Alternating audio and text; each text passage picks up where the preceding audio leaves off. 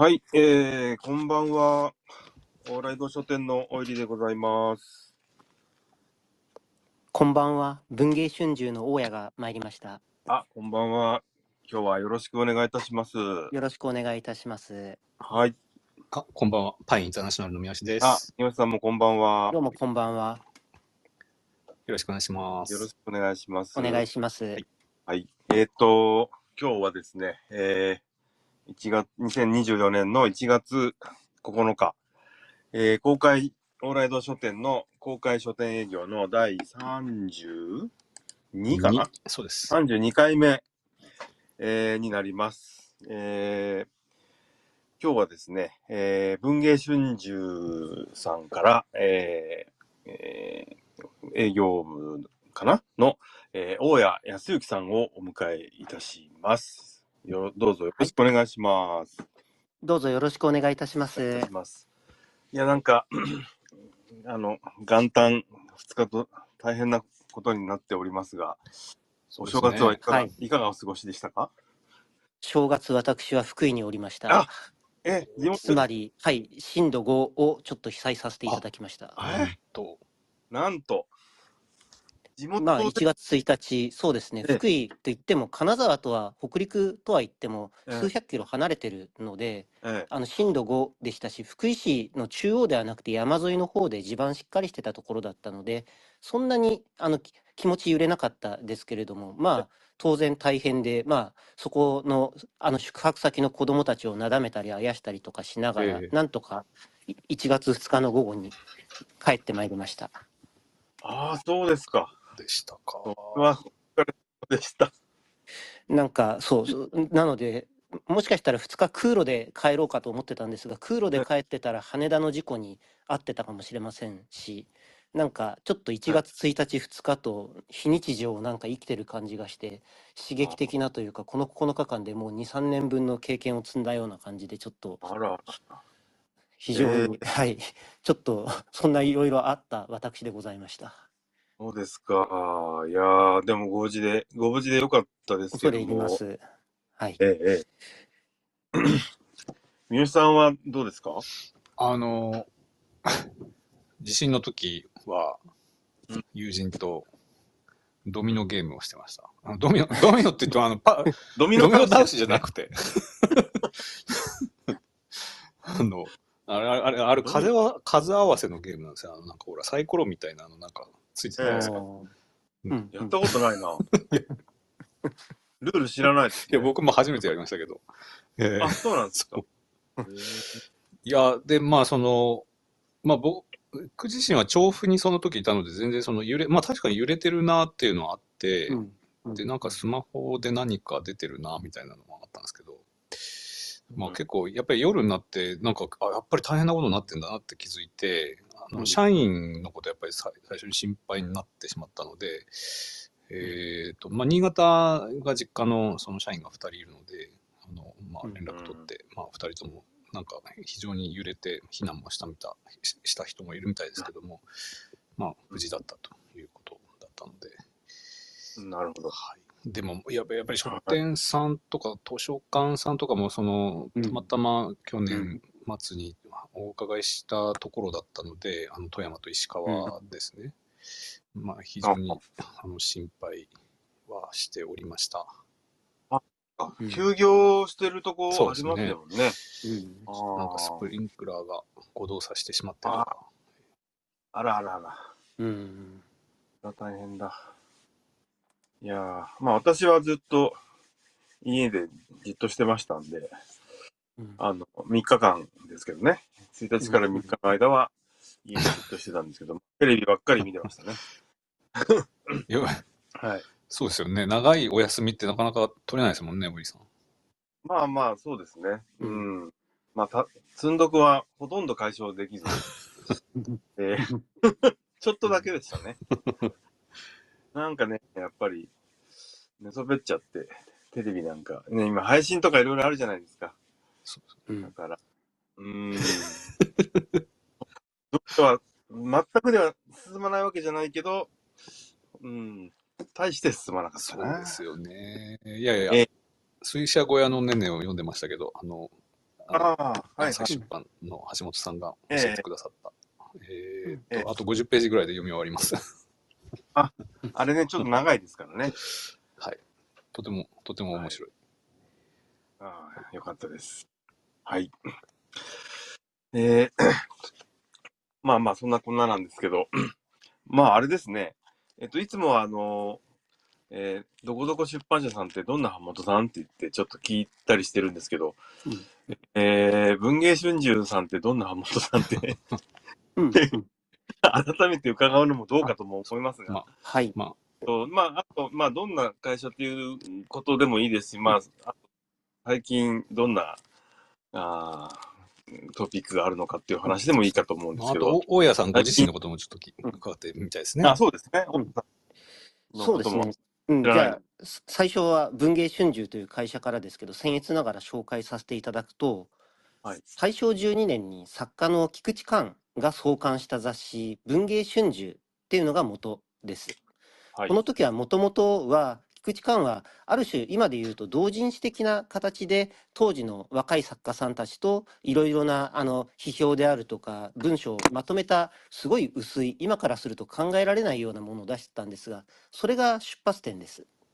そして昭和3年に株式会社化し昭和10年には皆様ご存知であろう芥川龍之介賞直木35賞の制定を発表しそしてその後文芸春秋は国民雑誌へと成長そしてまあ企業として文芸春秋は今となっては雑誌から書籍文庫新書とそしてコミックオンラインなどといろいろな事業の幅を広げて今に至るというわけです。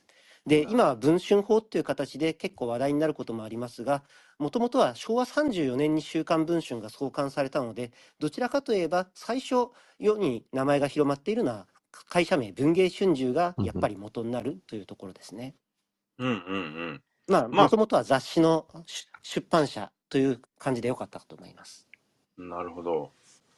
はい。ありがとうございます。なんか、ぶ週刊文春の周りにはもうなんか、年末から、まあ、明日なんか最初の号が発売になるみたいですけど、今年最初の号が、す話題が、すごいです。どうなるんでしょうね。出てみないと私たちもちょっと内容がつかめないところもあるんですが、まあそれについては明日以降見ていただくということで、はい。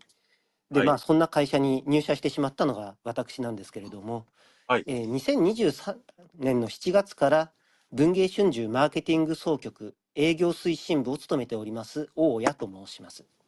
でざっくり言うと書店営業ですけれどもその戦略を立てる部署で総務のようなバックアップも兼ねるような部署です。まあもちろん実際の書店さんにも足を運びますしこういう形で前に出てくることもあるんですけれども今はどっちかとまあ兼任でメディアにアプローチして本を紹介してもらうために呼びかけを行うこともあったりします。うんでまあ2023年7月からは営業なんですがそれまではあの2019年10月あの文芸春秋入社でしばらくは SNS マーケティングをやりながらのプロモーション全般を担当して4年弱です。プロモーション担当としては SNS 全般に関わって担当作としては芥川賞受賞作の昨年の市川沙央さん「ハンチバック」あと直木賞受賞作の久保みすみさん「夜に星を放つ」とか川越宗一さん「熱源」あとは昨年あの藤井聡太さんの師匠として有名になった杉本昌隆さんの「師匠はつらいよ」とか 煉獄さんコンサルティング会社完全サバイバルマニュアル石井妙子さん女帝小池百合子などなどを担当作としてプロモーションしてまいりました。それまでは書店では10年ほど CD、DVD、書籍のバイヤーと販売をやったり IT メディア関係のところでコンテンツ制作とディレクションを2年ほどやったというところでまあ器用貧乏ここに極まれるというようなキャリアの私でございます。いやいやいやいやあ、書店にいらしたんですね。そんなこともありました。えーバイヤーね。あらあらそうですね。まあ、あのバイヤーって言っても毎日新聞見て発注する、そして売れる本を広めるっていうような愚直なことをずっとやってたようなところです。まさに書店の仕事ですね。そうですね。書店の仕事は9割以上はやっぱり地味なお仕事。まあ本当に大事な仕事だと思うんで、そういうこなんかうん書店の皆様の手助けをできる限りできるように、まあ情報を日々皆様にお届けしたいと思っているところです。じゃあ書店の現場のことを分かってくださってるわけですね。まあ分かっているというのはちょっと口が裂けても今の立場で言い切れないところはあるんですけれどもできる限りはい体験してきたことはあったと思いますね。なるほど。そうですか。いやいや、じゃあこれからいろいろ相談させていただきます。よろしくお願いします。よろしくお願いいたしあれます。、大家さん、あれ、なんかその、うちの編集者が、あの、さ昨年末に飲み会でばったりお会いして、おっと。あの、はいすごい、その人文に対する博識さに舌を巻いてましたけれども、なんか、せ先生とかもやられてらっしゃるんですか？まあ、あの、そうですね。あの、大学院ではフランス哲学をちょっとええ研究していて、今でもまあ、フランス哲学と、あとメディア論をたまに研究したり教えたりということで、大学で教えてたことも、非常勤講師務めたことも、まあ、ちょっとはありました。まあうんまあまあ、本当に器用貧乏ですね。そうだったんですね。そうなんです。恐れ入ります。そうなんです。恐縮です。たまたまばったり。えー、いやいやいやいや、文芸春秋さんに入られたきっかけは何かあったんですか？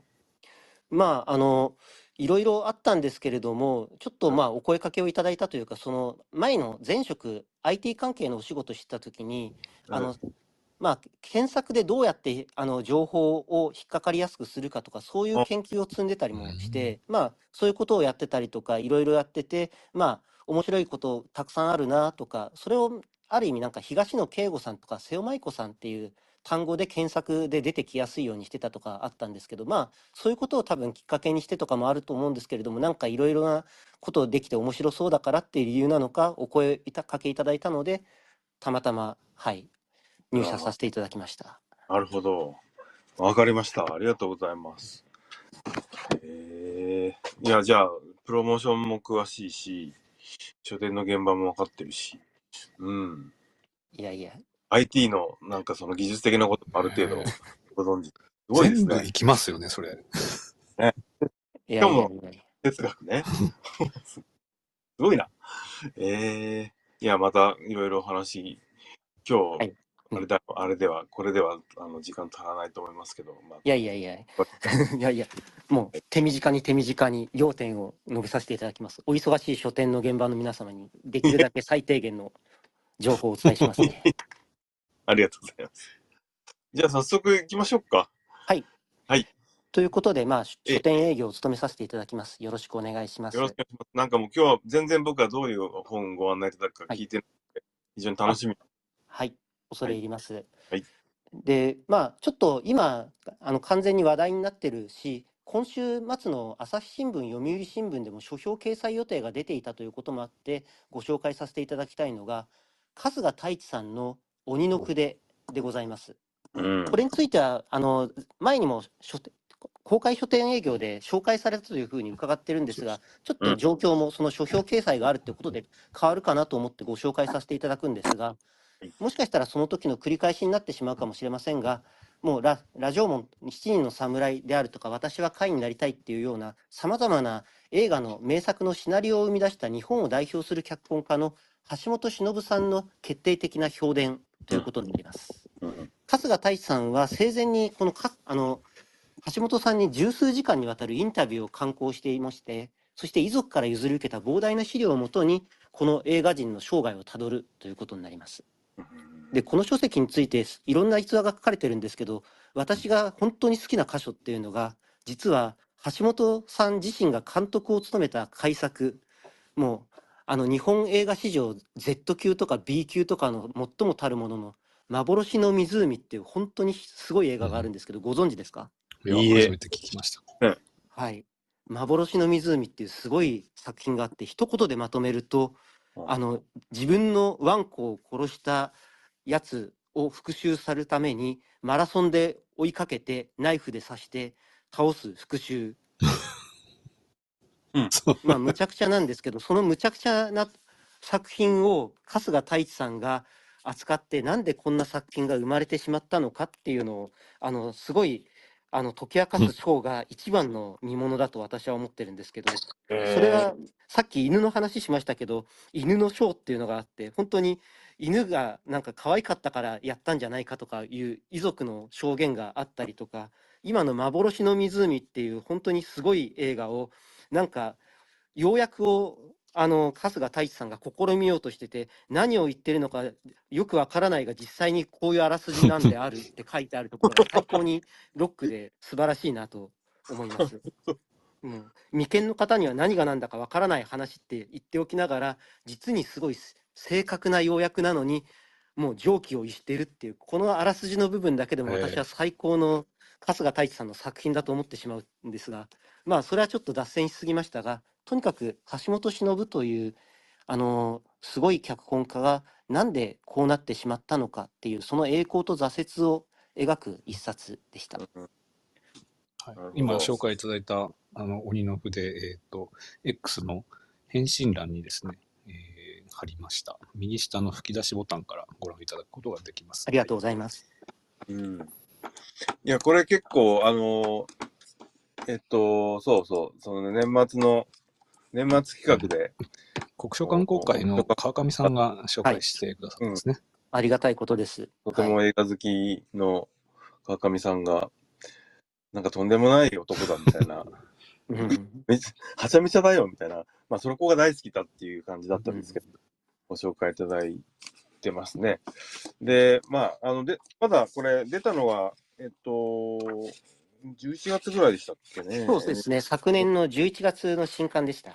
ですよね。はい。だから、12月の段階では、まあ、まだ書評これからだね、なんていう話で、じゃあ少し多めにいただいとこうかな、なんていうことで。うんうん。在庫の方は今ね、あの、まあ、4、5冊はありますけどもね。はい。えーはい。なかなか、これは。まあ僕はあんまり映画詳しくないんで、この中だと、見たことあんのは、八つ墓村と、うんうんうん。うん、あ、昨日生きるをテレビでやってましたね。ああ。はいはいはい。うん、うんあ、これもそうなのか。うん。マトラ正門と、えー、っと、ゼロの商店もそうなのか。うん、結構すごい幅広い仕事されてるんですよね。名の器は覚えよく覚えてますね。大好き。うんねそう、松本清張作品についてもたくさんやってるんですけど、うんまあ、松本清張作品、面白かったりつまんなかったりなんだよねみたいな、そういう談話も書いてあったりしますね。あ、あ、橋本さんが。そうなんですよ。まあ、結構まあ、それはすごいそうだよな。あんだけ多作ですからね。はい。うん、それはそうだと思いますよね。やっぱねうん。そうか。えー、はいはいはい。あ、で、書評が決まってるってことですか？そうですね。もう、あの、これは告知解禁されてるので、朝日新聞と読売新聞の次の書評にどちらも掲載されてます。ああ、なるほど。うん、うん、うん、うん、うん。はい、わかりました。いやー、なるほどね。はい。そうですかね。うん。まあ、その書評が出てから15日にオーダーいただいてもいいですけれどね。ああ、いやいや、そうか、どうしようかな。えーっとね、うーん、そうだな、どうだろうな。うん。メンチン列を、まあ、あるいは平積みをもう一箇所やるんだったら、プラス2、3冊ってとこですか？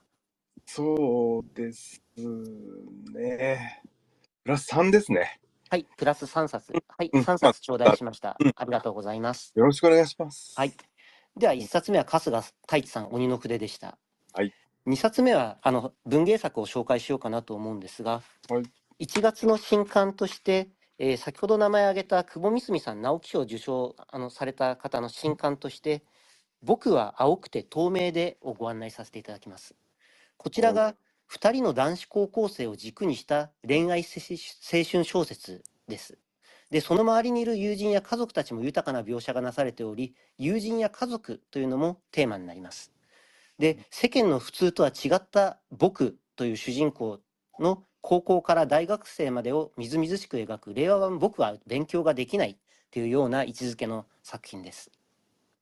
うんストーリーとしては高校1年の夏に小さな町であの主人公の僕あのはあの血のつながらないママ母の美智子さん美佐子さんと2人暮らしをしてるんですけれども引っ越しをすることになってその引っ越し先のあの高校であの好きな人ができた。まあ、あの好きな人ができたと言っても最初の第一印象はすごい悪かったんだけれどもそのあの使命感であるとかあのマラソン大会でしたね。マラソン大会で頑張ってる姿を見てついそその子に口づけをしてしまった。その相手は同じ男の子ということでその男の子2人があのお互いに恋に落ちる。恋愛になる。そしてまあその2人をめぐってあの血のつながっていない母親であるとかあの友人の女の子であるとかそしてあの主人公の男の子のあの実際の血のつながってる方の行方不明になった父親とかが織りなすあの物語になります。うーん。であのやっぱりこちらはふ世間の普通とは違ったという形なんですけれども最初に私は2人の男子高校生の恋愛青春小説って申し上げましたけれども実際ここでもしかしたら聞いてる人はその2人の男子高校生それぞれの恋愛と想像したかもしれませんが実際にこの男子高校生2人がお互いに恋に落ち恋愛関係になるわけです。つまりまああの同性愛の物語ですがそこに異性愛者の女性の友人がその2人のことを応援しながらちょっとあの主人公のことを好きになったりもするそういう三角関係もありますし血のつながっていないあの母からずっとずっと愛情を受け続けてきた主人公の物語でもある。そういうようなちょっと普通の家族とは違う。でもそれは多分緩やかに家族であるようにも思う。そういった久保みすみさんがいろいろと過去にも緩やかなあの血のつながっていない人も家族と言い切っていい場合があるということをいろいろとインタビューで申し上げてらっしゃることもあるんですがそういった友人家族っていうものを問い直す作品だと思っています。これの読み手のなんかあの先入観であるとか偏見とかも実は鋭くあの逆照射するような一作になってるんじゃないかなと思っています。できれば往来堂書店の皆様にここのお客様方に広く手に取って読んでもらいたいなと思う一冊です。なるほど。はい。すごい興味深いです。うん。そうか。えっと、7月16日。そうですね。うーん。うん、もうすでに書店さんに早いところで入荷してるかな？というぐらいですかね。あ、そんなんですか？あ、ま、ごめんなさい。まだだ。まだだ。ごめんなさい。うん。そうだね。16。そうか。もしよろしければ、そう、発売日にあの出荷させていただけたらいいなと思って。そうですよね。これは多分、うーん、そうか。なるほど、なるほど。あの、これは、あのまあ、こういうのって、あの、しょ発売日に、うんあの店頭に、書店がね、発売日に店頭にちゃんと平積みしたいと思ったら、うん。結構、ある、ある程度、発売日より、まあ、最低でも半月、できれば1ヶ月ぐらい前に、うん。あの、大家さんのようなご担当の方にお願いして、うん。えーちょっと指定つけてもらえませんか？みたいなお話を、まあ、えーしないと、あの、まあ、な、書店側からすると、例えば往来堂みたいな小さな書店からすると、うん。うん。えっと、何冊入ってくんだろうなっていうのが全然わからないんですよね。うん。うん、で、まだね、えっと、取り次ぎの、その、初回の配本が、えっと、す作業が済んでないみたいで、データがまだ来ていないから、1万部、初版が1万部なので、うん。入荷数自体はあると思うんですよね。なるほどね。そっかそっか。うん。なので、最初は差しで、まあ、並ぶことになるのかなと思うんですけれども、まあ、もしよろしければ平積みや面陳列などでご検討いただければと思った次第です。まあ、平積みの、平積みか、まあ、面、うちはちょっと、あの、文芸単行本の平台が、あの、ないので、あんまり。はいはえっい。と、文庫の棚の一番上の段を、うんああの上に蓋がついてないんで、はい天板がないので、はいそこにあの面陳列したりしてるんですけど、はい単行本をね。はいあのーそうなんだよな。最近なんかね、これはちょっと印象なんですけど、うんあのー結構配本、あの文芸単行本のはい。が多い。うん。多いんですよね。うん。まうんあ、時次さんの、あ、でもあれか、これって、ちょっと細かい話になっちゃうけど、はい。はい。えっと、文芸春秋さんが作った、えっと、初回配本のパターンですかね。多分違うと思いますね。取次さんの作っ作作ったパターンを当てはめるのかな。この本についてはそうだと思うんですが、すいません。ちょっと、すいません。そこは私も未確認です。どどちらの場合もあるってことですか？あのそうですね本によって。うん。あははは。だからね、そういうちょっとね、あの、まあちょっと、業界の外の人から聞くと、え、なん、そんな、あの、注目作入荷がそんな曖昧な状態で発売日を迎えるのって、ちょっと意外なことを思う方もいるかもしれませんけど、まあ、たくさんある新刊の中で全てを指定、指定配本って言って、この数でくださいって注文事前にするわけではないという現状もあり、あのある程度お任せしたり、その、えっと、うん。うん、あの、し初版部数と、ああの、お店の規模、あるいは前年の販売実績、そん、そん、そんな要素で決まる数字で、あの、えー初回はではとりあえずこの数でいきましょうっていう数でこう、が決まるっていうことが多くて、まあ、現状だから、僕は今何冊お願い、発売日に何冊お願いしようかなって思うんだけど、初回に何冊作るか正直わからないんですよね。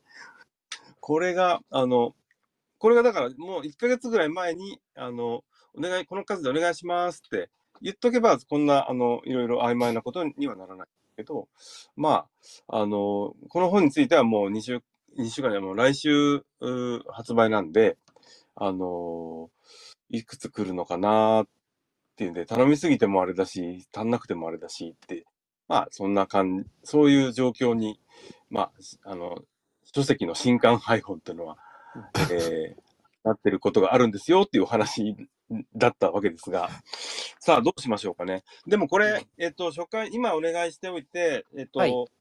えー発売日に、その、即、じゃあ、この追加の注文の形でだえー出していただくっていうのが、はい。そうだな、うちの店だったら、多分、うんそう、多分大家さんがおっしゃる通り、まあ、2, 2から3冊ぐらい来るんじゃないかなと、うんうん。うん、おお思うので、うん、さらに3冊ぐらい追加するといいかなという感じだと思いますね。承知しました。ええええええなんですけど、なんか意外とバッと来たりする時があって、あ、これは案外は初版部数が多かったのかなって後から思う、うん。うん。うんそういう経験がね、結構最近あって、うん。まあ、取次さんの中の事情なのか、何なのか、うんそこはよくわからないんですけど、うんうん。ええええまあ、多い分にはね、とりあえず、あの、様子を見ること、置いてみて、よ様子を見ることができるんで、はいあの、足らないよりはもう全然いいわけなんですが、はいええそういう、そんな感じですね。1万部ぐらいなんですね、これ。そうですね。うーん、なるほど。久保みすみさん、結構新刊最近多いかな。コンスタントに出てるような感じがしたそうですね。あの、うん昨年も他社さんからあの単行本出てたりとかもありますね。ですよね。はい。うんうんうんうん。そっか、わかりました。まあ、あんまり、そうだなあ男の子同士のね、恋、恋を中心にした物語ということで。うーん。なんか、そうだな、そういえば、あれでしたね、あのーどこだっけな。えっ、と、コミックで、なんか翻訳物のコミックでなんかあったな、そういうのね。どっかで映像、ツーバージンだったんだったかな。うん。あのやっぱりこう、ティーンエイジャーの話で、男の子二人でっていうのがあって、うんそれもなんか結構売れてたような気がします。うん。まあ、あれですよね。その、うん。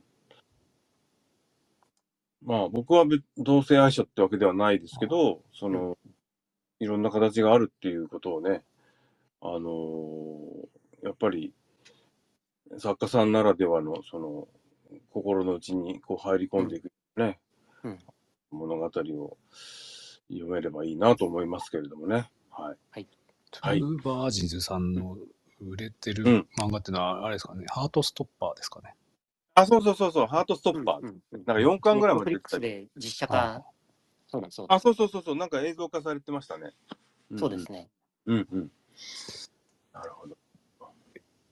日本の作家さんの、その、にもそういう作品がどんどん出てくるわけですね。はい。わかりました。3冊。じゃあ、え、3冊で。じゃあお願い3冊ありがとうございます。はい、お願いします。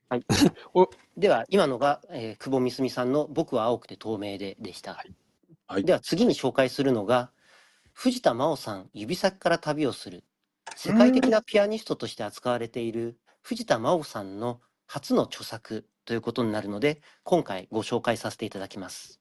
あとはいこちらの作品については、えー今週の金曜日朝一の特選エンタコーナーで生出演されてあの予定があるので、それも含めてのご案内です。はい、今の話自体もあの公開そうなんですね。はい。でこちらの藤田真央さん、どなたかっていうのから説明すると、2019年に21歳で世界三大コンクールであるチャイコフスキー国際コンクールで第2位入賞ということで、そこから引っ張りだこになってトップピアニストの仲間入りをしたということで、あとは映画でミツバチと遠雷ってありましたけれども、あちらの風間役のピアノを担当したということも話題になったりしました。ということで、今、モーツァルトの再来っていう形で呼び声も高く、いろいろな形で、あの、活躍を続けている方です。うーんで、この方の語り下ろしやインタビューを含む作品なんですけれども、とにかく文章、かなりなんか表現力豊かっていうこともあるんですけど、私がこれ読んで好感抱いたのは、ちょっと内容的にはあれなんですけど、ご本人がちょっとお腹を崩しちゃったっていうことがあって、トイレを探して、あの、駆け込んでいるうちに、ファンの方に遭遇しちゃって、ずっと熱狂的に話しかけられちゃった。うわーって、まあ誰もがやばいって思うシチュエーションですが、なんとかその方との応対も終えて、トイレも見つけて、無事事なきを得ましたって書いてあるくだりがあるんですけど、こういうことをなんか、すごいしれっと普通に書く方っていうのは、なんていうか、恥じらいがないとかそういうことではなくて、そういったなんか、自分の恥ずかしいところっていうのをさらけ出すことに全くなんかそういうのがあの思うところがないっていうところでなんかそれは他の文章の節々にもあっていろんな偉大なあの指揮者の方と仕事をする時にもどんな形でその人の仕事を取り込むかであるとかどういう形で自分が精進していけばいいかっていうのを毎回毎回事細かに描いてるんですけどそういった藤田真央さんの誠実さとそれと一緒にある音楽への貪欲さみたいなものが至る所で書かれているっていうのが非常に良いあの書き物だなと思ってなんかすごい感じ感銘を受けた一作です。なので私も個人的なおすすめということもあって本作テレビ出演も含めてこちらの本もしちょっとすでに発売されて結構売れてたりすると思うんですが売れた分ぐらいは補充でうちからお出しできればいいなと思っておりますあ。りがとうございます。え、ごめんなさい。朝い朝一にいつっておっしゃいましたっけ？朝一は今週の12日金曜日です。?12 日か。おお、そうですか。なるほど。これは大至急っていうか、まあ、まあ、そうですね。えー、いや、多分反応あると思うな。はい。いや、僕はこの人全然知らなかったんですけど、うん結構有名？もうクラシックファンの間ではスターです、ね。若いんですよね。若いです、若いです。おいくつ？え結構、20代、20うん20全然20代です。20代前半にはいいくつだっけ？えーすいませんまあでも、正確には25歳。25。うん。そんなに若いんだ。へえなるほど、なるほど。ええああ。ああ、ああ、こういう、これどっから出てるの？あ、本、初めての本じゃない。あ、ヤマハからも本出てるね。ヤマハから出てる。へえなるほど。で、ヤマハから出てたっけ？なんかヤマハ、うん、なんか、えっとね、ご自身の著書と著著書じゃないですね。ああ、びっくりしました。すいませんそうですね。著作として、本としてはこれが初めてになるんじゃないかと。その、うん、藤田さんを紹介してるモーツァルト、生きる力っていう、モーツァルトが大好きなのかな。そうなんだ。えー、なまあ、そうですね。モーツァルトいろいろと新解釈で挑んだとかそういうようなくだりその思いも記載されてる箇所がありますね。なるほど。いや、これね、あの、あれなんですよ。えっと、これ12月の本ですよね。12月の本で、そう、あの3冊が入ってきて、なんかね、あの、指名買いというか、あの、注文が入って、おおで行ってしまって、今在庫切らしちゃってるんですけど、はいはい、そんな感じで、これは、まあ、10冊は多いかな、どうかな、ちょっと、でもテレビ、朝一僕、これ、朝一の見てる人にすごく響くような気がすうる。ん、なんだろあと、うん、う。うん、他にもまあラブコールはあるのでテレビええこれ1回だけじゃないだろうなとは思います。それもちょっと加味していただいていいとは思います。です。ああ、なるほどね。興味深いな。発売即第10版ってこれ、藤田さんご自身が X で言ってますね。ありがたいことです。これあの、すごいですね。文文文芸春秋さんのあの書誌ページ貼貼ってますけれども、その返信欄に、えっと、そこうんに藤田さんのツイッターも貼ってあるのがびっくりしました。えー藤田さんのあツイッターというかその X にですね、あのそのまま飛べるようになってるんですね。そうですね。そういう形のサイトの構成もできますね。なるほど。えー、そうか、そうか。でもなんか結構、あれですね。日本からこういうピアニストうんなんが出てきますね。そうですね。その都度、まあ、コンクールで入賞したであるとか、いろんな形で、やっぱり、あの、日本、結構才能豊かな方々がうんデビューする機会は多いですけれども、今回は結構格別な、あの、うん取り上げられ方してますね。そうなんだ。えー、聞いてみようかな。えー、配信とかあるんですかねレコード配信になってるのかなどうなんだろう。うん。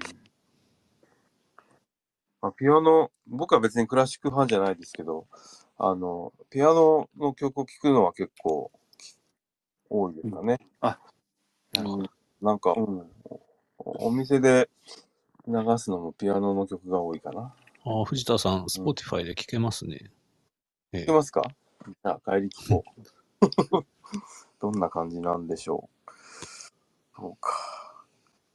ええ非常に、ちょっと、興味あるな。いや、なんか、うちの、うん、あの、結構な常連の方からも、いち早く注文来たりしてたんで、うん、ええと思って。注文来てから僕知りましたもん。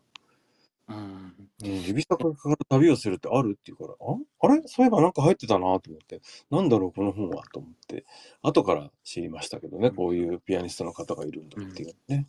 そう、そういう意味では一般的にはまだ実は、うんあのうん知られてるとは言い切れないんですけど、やっぱりテレビからの引き合いが結構あるので、まあ、うん今回の朝一の9時の時間帯になったら、もうこれは一般的にもう名前を知られるきっかけには絶対なるでしょう。でしょうね。なるでしょうね。うーん、わかりました。え、今日希望10冊でお願いします希。望10冊承知いたしました。調整入るかもしれませんけど。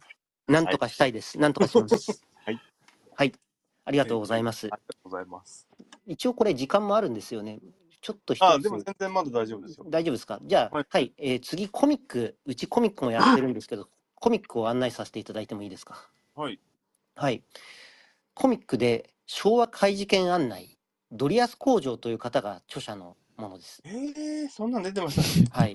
ドリヤス工場さんっていうのが、まあ、これもちょっと1月の新刊なので、あのただ、もしかしたらこちら、往来堂さんで動くんじゃないかなと思って紹介なんですけれども、この人このドリヤス工場さんっていう方は、有名すぎる文学作品大体10はいはいはいページくらいの漫画で読むっていう、あの例のリード者の有名なシリーズの著者なんですよね。なぜか水木しげるみたいなね。そうですね。うん。水木しげるさんの画風の方ですよ。はい。あで、この人がねまあこち、らの方の、はい。前にうちから文豪春秋っていうコミックが出あった。て、あの、文芸春秋っていう名前がついてる会社の中の菊池寛三が動いて、あの歴文芸文豪の歴史をあの嫌みったらしく紹介するみたいなそういうような前作があったんですが今作も実は舞台は文藝春秋ってどっかで聞いたことのある会社なんですけれどもそこの週刊誌の記者たちが主人公です。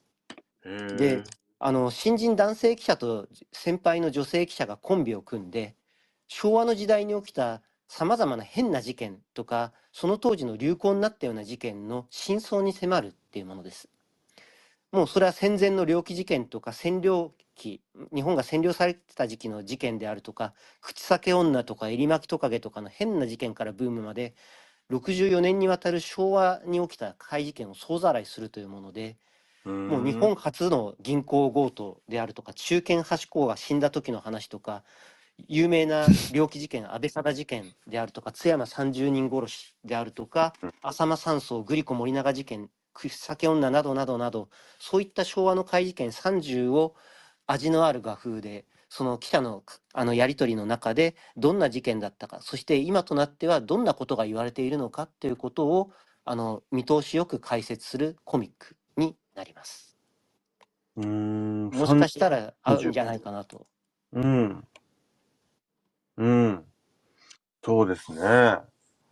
これは、あれかな？うん？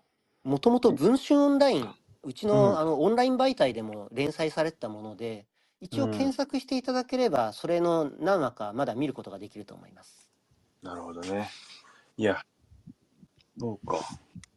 へえ。これは年代順になってんのかな？どうななんんだだろう、ろうね。知らないのもありますね。机9文字ってなんだろうとか。これわかんないですね。あ、わかったわかった。なんかミステリーサークルみたいなやつじゃない？なんか、あの、上から見ると、学校の机がなんか広いところに並ば、並べてある。誰がやったんだみたいな。怪事件。うん。南極圏太郎とジロって怪事件なんですよ。まあ、怪事件に当てはまるかは置いといて、うんいや、でもなんかすごい教養として読みたいですね。うんさっきのその中学校校庭に机447台を並べた9の字のやつは一応検索すれば あの文章オンラインでこれまだ載ってるので見ることできますね。ああ、でもすっかり忘れてたけど、そう、そう、なんか、今、そうですよね。そういう事件、事件っていうかあったよな。うんまあ僕はリアルタイムで知ってるのは、口裂け女から後だもんな。うん グリコ森永とかはまあ知ってますけどね。うんでもこれも、うん、でもよくわからないんだよな。うーん。なんか、うん。グリコ森永の興味ありますね。なるほど。へえ。文春オンライン。ううん。文章オンラインで1月23日発売なのでこちら、注文いただければ間に合うかもしれない。なるほど。なるほど、なるほど。そうですね。えー、どうだろうな。うーん、いや、これ、ドリアス工場はいさ。んの本は、まあまあ、売れ、売れな、売れてはいるんですけど、そうですね。文豪春秋も売れてたしな。うん文豪春秋は確実に参考作にしていただいていいと思いますね。うんそれもうちから出たものなんで。そうですよね。うん。いや、なんか昭和の時代になんかすごく興味があるんですよ。うんうんうん。うん。だからこういうちょっとか気軽な感じでこういうなことがあったんだよっていう、ちょっと背景も含めて、あの、解説してくれる本はいいいいなと思い。あの、あとうん文豪も面白いんですけど、文豪よりも、こうか家族で回し読みできるなって思いましたね。確かにそうだね。こういう面白いな。うん僕は買います。ありがとうございます。そううーん。そう、数をちょっとな。なるほど、なるほど。そうですね。うん。じゃあ、これ、えっと、8冊お願いしてるっても、え8冊ありがとうございます。ー、10だともういいかなって感じなんで。うんうんうん。うんうん。それぐらいはいけると思うな。いいと思います。もしまあそれで履けるようだったら、なんかうん基本在庫みたいな形にしていただいて、そしてうんコミックなのか、もっと違う、なんかち棚でも動くのかもしれないとは思うんですが、もちろんそれはお任せするとして、なんかね可愛く売り上げを育てていただければと思います。コミック、うん、の売り場ともう一箇所ぐらい置いた方がいいかもしれませんね。差しでだったら2箇所置いてもいいかもしれませんね。うんうんうん。はい。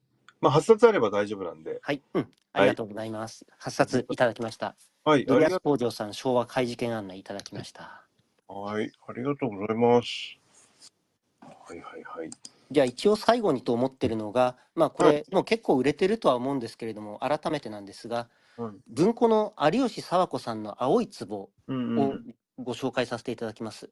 はいこちらについては、あの、昨年、あの、朝日新聞の売れてる本であるとか、朝日新聞で半五段広告を打ったりとか、そして書店さんが仕掛けてくれたりとかで、昨年だけでものすごい数の部数が売り上げになってまして、まあ一番聞いたのが昨年末、その12月に朝日新聞年末で売れてる本で紹介されたっていうのと、それの効果が良かったので、そこでそのまま朝日のあの半五段広告でさらに売り上げが上がったっていうところだったので、もしかしたら年末年始も売れ続けて、在庫状況ちょっとあの危なくなってるんじゃないかなと思いのご相談でした。そしてこちらについては有吉佐和子さんは亡くなってから没後今年40年っていう節目の年になるので、まああの往来堂書店様にはちょっとまあ釈迦に説法かもしれませんけど作家の生誕とか没後とかのそういったメモリアルイヤーっていうのは話題になりやすいっていう側面があるかなと思うので、まあそうですよね。うん、この没後40年っていう時にまあちょっとこ今年もあの有吉佐和子さんっていうことがまあもうこもうちょっと亡くなったのは先になるんであれなんですがすぐにまあまた紹介されるとは限らないにせよちょっと平積みを続けていただくような数量をキープしていただければいいなと思いお願いに上がりました。なるほど。はいはいはい。あれなんですよ。あの、はい書、店の担当者は、あ、秋っぽいですからね。そうなんですよね。なので繰り返しこういうことが出るので、これで紹介されるのでって言って、えー、2ヶ月、3ヶ月もう置いたじゃん。でも売れるよねってお言っていただけると置いていただけることが多いですよね。あのね、あそうなんですよ。あのーそうそう、売れ続ける本って本当はすごくありがたいんですけどね。うん。うん、おなただね、なんか知らないけどね、あの、違うものに変えたくなる 行動があるんですよ。うんっていいって。うん。僕はね、もう結構そうでもないんで、あの、うんうんもう、完全に売り上げがビタッと止まるまでもうずずっと置いときたいたちなんで、うんあのー僕はな、あの、いい、あの、その方がいいなと思ってるんですが、昨年1年で9万5千部増刷してるんですよね。一年でね、それはすごいですね。うんうん。うんうんうんうん。なるほど。今、うちでどれぐらい売ったんだろう。え、いつ頃から売り出したんでしたっけ？この帯がなんかあれですよね。あのー、原田ひか、そうですね、そうです、んそうです。。割とほら、あの、去年の前半にヒット作が出た。うん去年のだったかな？一昨年だもうちょっとったかな前ですかね。うん、あれ3000円の使い方ってそうです、3000円の使い方。うん、もうちょっと前か。あもうちょっと前かな。ったか。うんうんうんまあそのお名前も結構大きめに出てた出た、うん。出ているあの帯がついて、あれがいつぐらいだったかなかね。うん、その帯に変わったのが、一昨年ですかね、2022年の12月だったと思うんですけど、年になっちゃうんだ。うん、でも、まあ、そこからその、こんな小説を書くのが私の夢ですっていう、うんうん。原田さんのインタビューから、そのお言葉をお借りして、帯に入れてったら、置いてあるところで地味にじわじわと売れていって、そしてあの昨年の2月3月と重版を重ねた後でしばらく重版はしなかったんですけど7月ぐらいからやっぱり置いてるところでドーンと売れ始めたのでそこから重版のスピードを速めてってという感じなんですよね。うんうんうん。ですよね。うん、そうそう。ちょっと、あの、お割と、こう、なんだろうな、新しい作家さんよりもちょっとこう、なんていうのかな、馴染みのある作家さんを読みたいんだけどうんうんなーっていう読者層にすごくぴったりはまってるような気がうんしますね。あの、もちろん新人さんも当然いいんですけど、はいえっと、まあ、うち今、あの、松本清張の文庫をちょっと、はい。よす少し期間をつ、まあ、新潮文庫は主ですけど、あのうん、積んだりしてるんですけど、はい。あのまあちょっと僕よりも、僕は今53です、53ですけど、僕よりも上の、えー世代の方で、あの、懐かしいな、なんつって、うん。買われていく方は結構いますね。うんうんうんうん。で、あの、まあ、有吉さんは違うかもしれないけどな、なんか、あの、松本清張だとこう、短編集なんかも結構あるんで、文庫で。はいはい。短編がいいんだよね、なんつって、うん短編集を続けて、あの、買って、あの、置いてないものを注文したりとか、そういうお客様もいらっしゃいましたね。うん。で、有吉佐和子も、あのすごく、あれですよね、あのはいえー題材が、あのうんうんうんすごく広、幅広いし、そうですよね。ちょっと調べないとわかんないけど、映画化されてる、あの、作品なんかも結構あるでしょうし、うん結構だから、あれですよね、すごい流行作家っていうか、はい。当時、そうですよねものすごい売れっ子の作家だったわけですよね。うん。私もすぐに甲骨の人とか、そのあたりは頭に浮かぶわけですけどね。ですよね。うん。あのーあとなんかすごいほら、なんだっけ、複合線とかさ、あの、うん環境線のね、話だったかな、とか、うんうんとか結構、社会派的なものもあるし、ちょっとこう、サスペンスっぽいのもあるし、なんか取り組みがいはあるような気がしますけどね。うん。まあ、それの中心にこの青い壺を常に置いて、2024年こうやっていけばうん、かなりいいかもしれませんね。うん。亡くなられたのは1984年の8月30日だったので、うん、まあ、そういった8月に合わせていただくというのもいいかもしれませんが、まあ、少なくともそこまでロングでは、うちのう本、ん。在庫持っていただいていいのかなとは思っています。そうですね。うん。あ、もっと売ってるかなと思ったけど、うち、あれだ、今、56冊までは売ってますね。ああ、でも、それでもやっぱり56結構売ってると思います。う結ん構売ってるけど、もうちょっと売ってるかなと思ったな、うんまだまだ売れるよね、きっとだから。まだいけると思いますよ。よね。うんいや、全然いけますよっていうのは、だって僕全然読んだことないし。今知ったみたいな感じですもん、本当に。え、素晴らしいですね。この、その、あの、没後40年で、またこういう、あの、昔の作家さんをなあの紹介し続けるって、し続けられるっていうのは素晴らしいなと思って聞いてました。うんうん。もう昨年に売れかけてる時に没後40年目指して来年まで売っていきましょうよって社内でちょっと。声かけさせていただいたんですけどまあ結果的に一番最初に原田さんのコメントを取ってきた人が偉かったと思いますしまあ私は手助けしただけですが私も思い入れが深い作品になりました。なるほど。で、あ、で、在庫が今これ5冊しかないんで、うんいあ、ここでお願いしちゃっていいいいですかね？いいですよもちろん。じゃあ10冊お願い。プラス10冊どうもありがとうございます。はい。ありがとうございます。はい。あーちょっと成長が一段落したら、あ有吉さんあこだな。ありがとうござ今うん。はい。やっていこうと思います。はい。では、有吉佐和子さんの青い壺10冊いただき、はい今日私が紹介したい5作品は今のところ終了ということになりました。あなるほど。ありがとうございますあ。りがとうございます。なんかすごいこのオンタイムな感じ、初めてじゃないですか、三好いさん。や、本当に、あの、本当に久しぶりですよ、これ。1時間以内で全部終わってるっていうのが。みんななんかもう本当、うん。みんなずっと喋ってる。うん。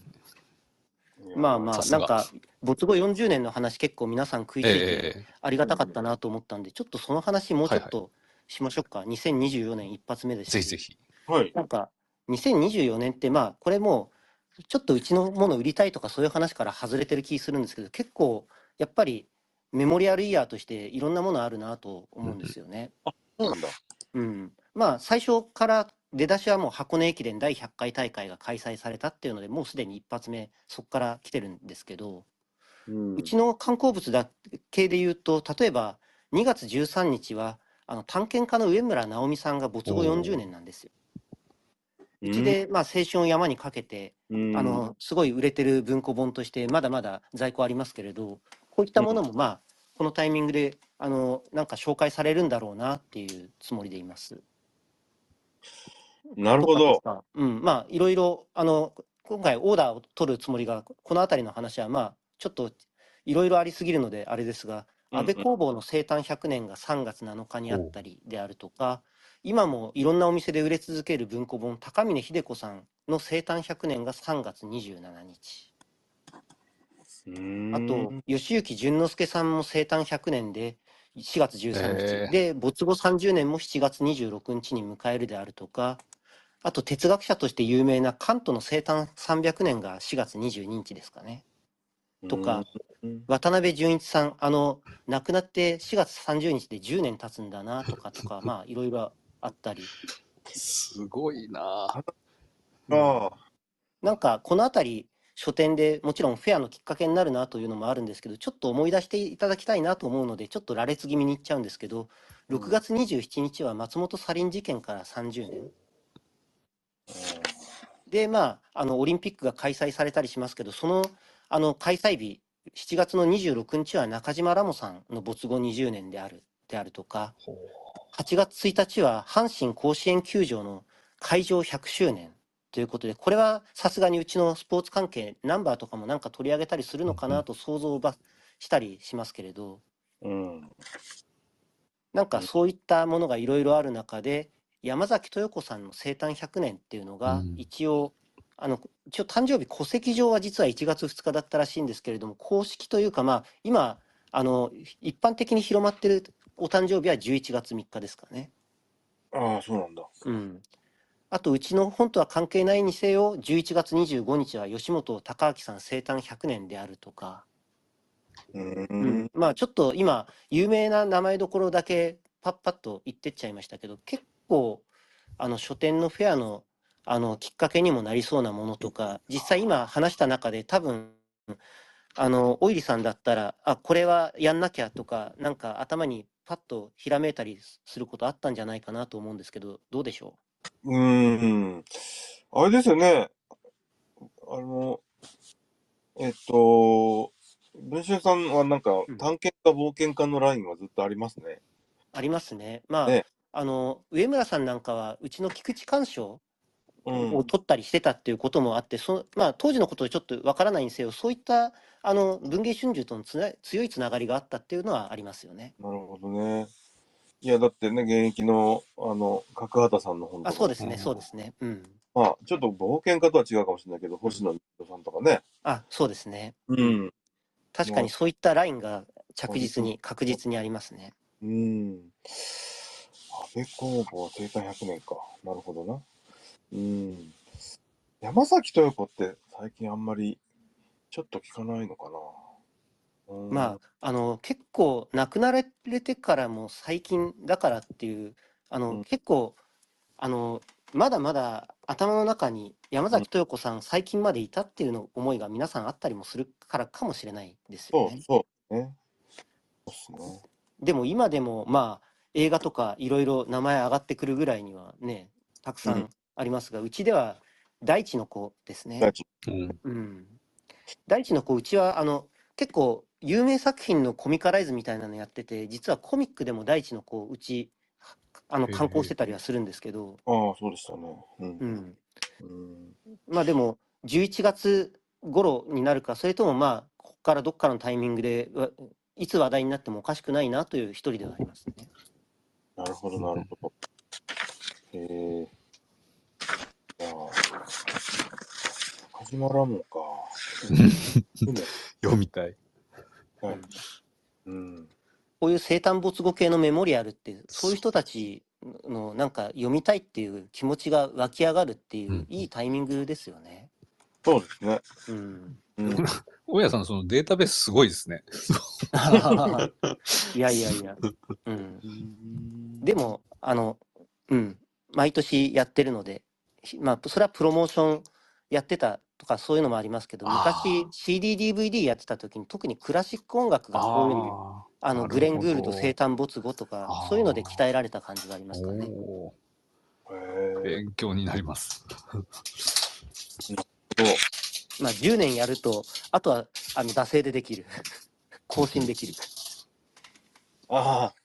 なるほど。区切り10年ですからね大体。わかりました。うん。ちょっとこれいろいろ考えてみて。はい、うんうんまあ、山崎豊子さんのことを今の話の流れだと覚えていただければ、うちとしてはいいかなと思っています。まあ、そうですね。2024年いろんなことがありますという、まあ、最初の話題でございました。100年か。はい。ありがとうございます。ありありがとうございます。がとうございます。あと、何かその、えっと、本のご案内会では何か言い残したことがありますか？そうですね、まあ、うん。あの申し上げざざるを得ないと言いますか、あのうん来週の17日ですね、ああ、そうだ、そうだ。第170回芥川龍之介賞、直木35賞の選考委員会が開かれるということで、この日にあのあの候補作からあの受賞作が決定、発表されることになるかとは思います。なるほど、なるほど。期待してるよ。うん。非常に期待しております。はい、どうなるかな、うん、ちょっと見当が僕はつかないですけど。うん。つかないです。うん。うん。わからないい。いろんなことを言う人がいます。あ れあんて、やっぱ決まってから全部やっぱり書店店頭も動き出すっていうことなんですか？あの、営業さんとかも。あの、発表になってから。基本的にはそうですね。うーん。うん。なるほどね。そうか、そうか。じゃあ各書店さんはこう予想しながらこれが来るかなっていうのでこう在庫を確保してたりするわけですか？事前に。うーん、まあ、事前に確保って結構、もう今となってはなかなか難しいんだけど、ううんんうんうん。そうですね。まあ、取ったらすぐこうなるなっていう。まあ、でもね、取った、うん取った後のね、うん、あの、最初の配本、それから次の重版、帯付きの、えーえー配本っていうのも結構システマチックになってきてへる。え。うん。うん。まあ、締め切りの日までにちゃんと申し込んでおくっていううんのがうんうん大事で、最初の配本はもうなんかさ参考図書のじ歩数実績によって本みたいなことは結構最近は多いから、うんあのまあそこそれだとね今あの実績なければ全然今いつまでも入れらんなくて実績がいつまでもできないってことになっちゃうからそこ最初なんだけど、まああのなかなかあのシステマチックにはなってきてますよね。うん。そうそう。こんな感じでございます。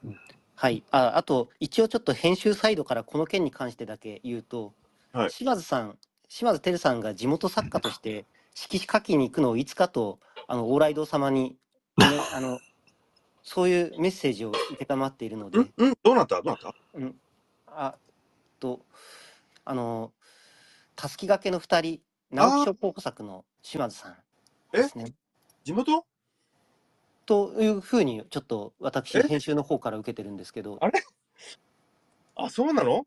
うん、全然存じ上げまませんでした。失礼しましあまあ、ちょっといずれにせよなんか色紙をもしよろしければというふうにちょっと受けてますので、あた。候補作って、ぶ今回の候補作って文芸春秋さんですか？そうですねあの島津さんのあのたすきがけの2人についてはこちらああ、そですねそうっかそうかそうか。文芸木賞、はい直木賞候補に載ってますね。そうか、そうか。あ、勘違い、勘違い。あ、そうか。あ、えっ、と、それはもういつでも、あの、お待ちしておりますよ。はい。あの、編集サイドに伝えておきます。よろしくお願いします。はい。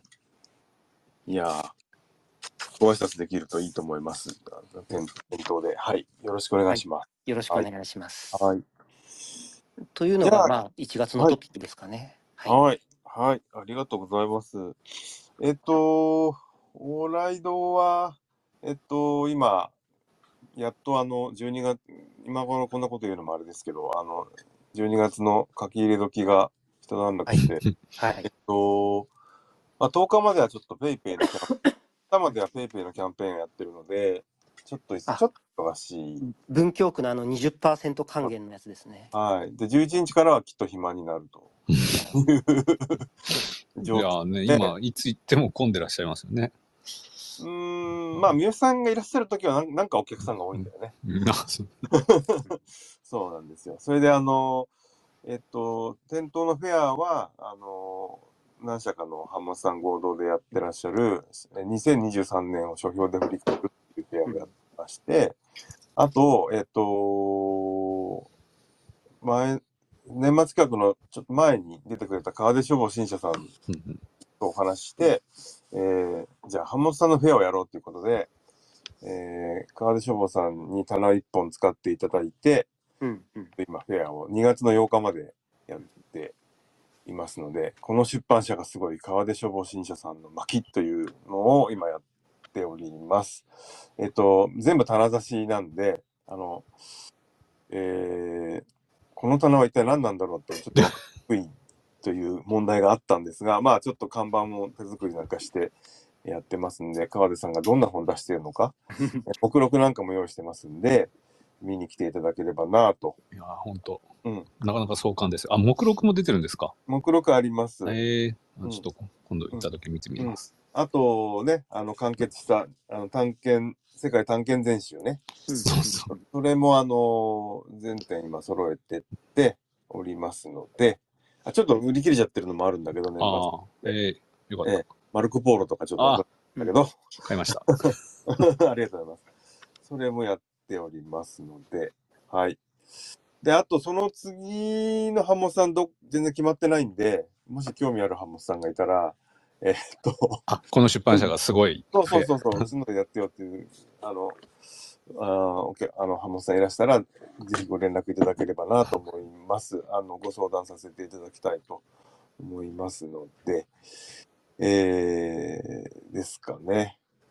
そうそうそう。あとは、うーんと、表のフェアは、書評で振り返るフェアは、もう間もなく、あの、教養学術文庫フェアと変わりますので、えーそれも4社合同かな？か5社合同かなんかのに変わる予定になっております。はい。さて、そして、えーまあ、オーライドの方からは、これ、あ、あとあれだ、イベントを一つ決めたんで、えーっと、二つ決まってるのか、今。えーっと、それをちょっと告知させてください。えっと1月26日金曜日、えーキッチンミノルの写真教室アットオーライドの第2回テーマ構図アングルというのを1月26日の7時半から行います。えーえーと店頭での参加のみ2500円、ウェブ配信はございません。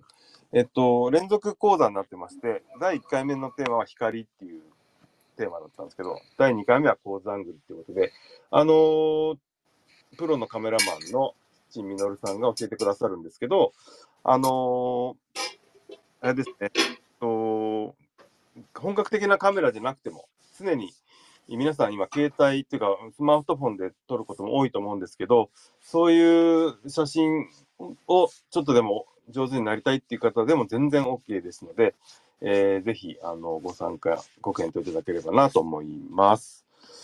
それから、えっと、先ほど告知を開始したのが2月9日金曜日の7時半、えーっと、高瀬純子さんと大前青さんのトークイベントをやります。えーっと、えーっと、UNEXT さんから芽生えるっていう新刊出された坂瀬淳子さんと、えー文春さんから、えっ、と、チワワシンドロームっていう新刊をご予定されている、えー大前青さんですね。